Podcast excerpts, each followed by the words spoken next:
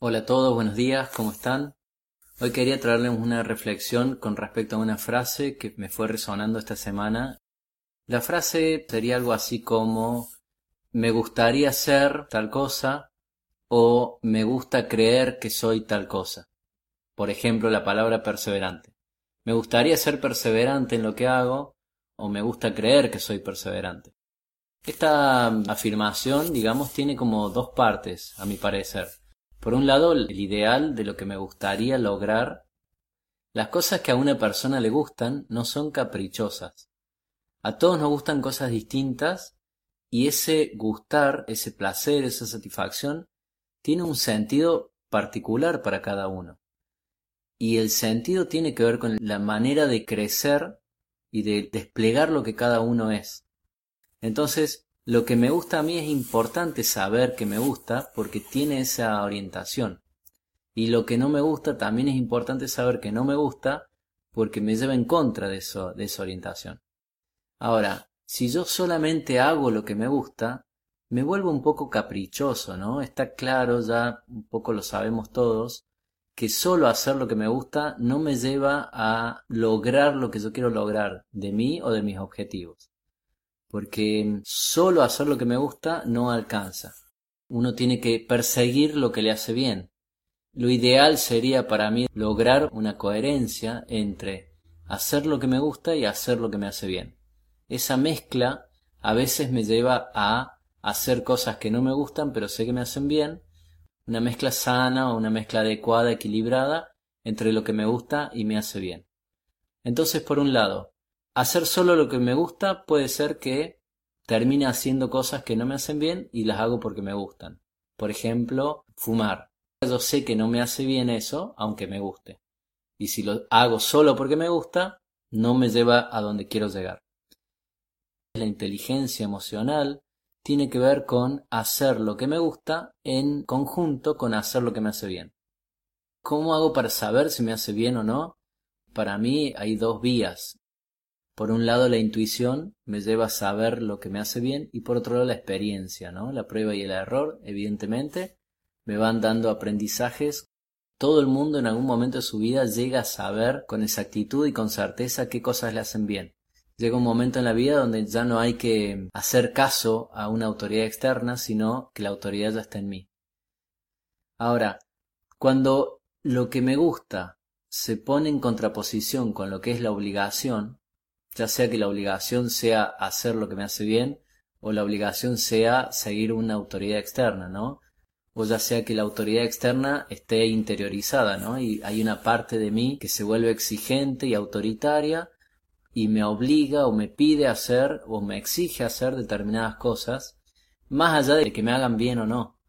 Entonces cuando se, se genera como esta bipolaridad entre lo que me gusta versus la obligación, hay una clave que para mí es fundamental.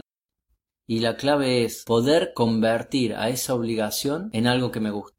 Entonces ahí desarmo esa bipolaridad, desarmo esa contraposición. ¿Cómo hago para convertir una obligación en algo de placer, en algo que me gusta? Dos vías también encuentro yo. Una, conectar la tarea con el futuro que yo quiero tener o el objetivo final que yo quiero lograr.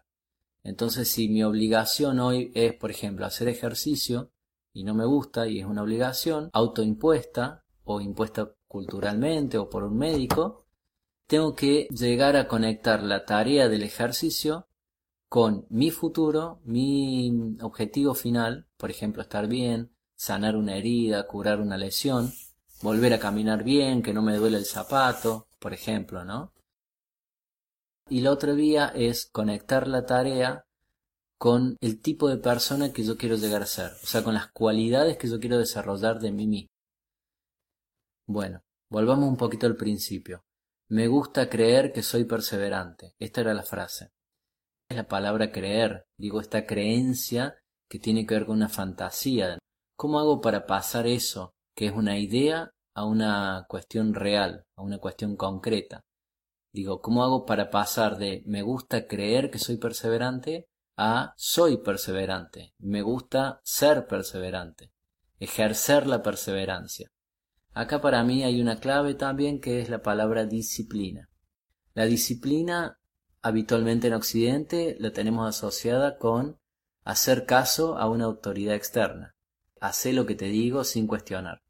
Esa es una parte de la disciplina.